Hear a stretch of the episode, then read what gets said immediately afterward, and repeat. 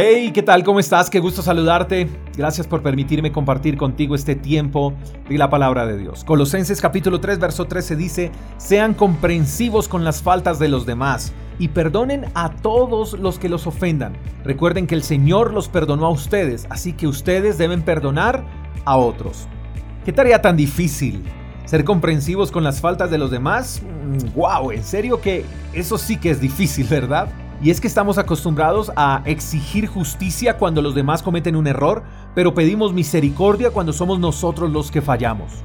Queremos que los demás sean comprensivos cuando erramos, pero no queremos serlo cuando son otros los que se equivocan. Y aquí la tarea es aún más compleja porque el pasaje nos demanda dos cosas importantes. Número uno, ser comprensivos. Número dos, perdonar las ofensas. Muchos podrían decir, eso es descabellado, no podré perdonar la ofensa hasta que no se haga justicia, hasta que no le hagan pagar por todo lo que me hizo.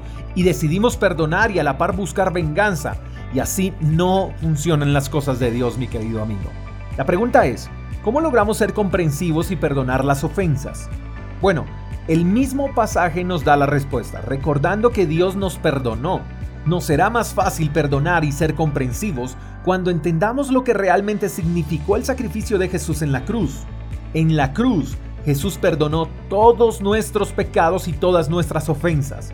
Él no perdonó solo las faltas más graves y dejó las menos graves al descubierto. No, Él perdonó todo. Entonces cuando entendamos que en la cruz Jesús nos perdonó todo, entonces no olvidaremos que así como Él fue comprensivo con nosotros, así también tendremos que ser con los demás. Que así como Él perdonó todas nuestras ofensas en la cruz, así también tendremos que perdonar a los que nos ofenden. Déjame expresar algo más. Jamás lograremos morir a la ofensa sin la cruz. Jamás lograremos ser comprensivos sin la cruz. Y la cruz es Jesús. Y algo más. Para la multitud de ofensas solo basta Jesús. Y esto es bueno porque el entender la cruz seremos entonces inofendibles. En vez de contestar a la ofensa con venganza, responderemos con comprensión y amor. ¿Por qué? Porque cada quien da de lo que tiene. Y vivir con el corazón lleno de veneno y de venganza solo producirá una vida amargada. En cambio, si vivimos conforme a lo que Jesús hizo por nosotros en la cruz, viviremos tranquilos. Las personas inofendibles son las más felices y las más saludables. Lo curioso es que mientras más queramos ser inofendibles, más ofensas recibiremos.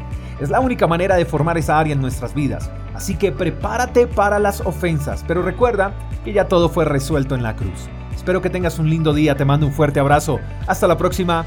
Chao, chao. Gracias por escuchar el devocional de Freedom Church con el pastor J. Echeverry.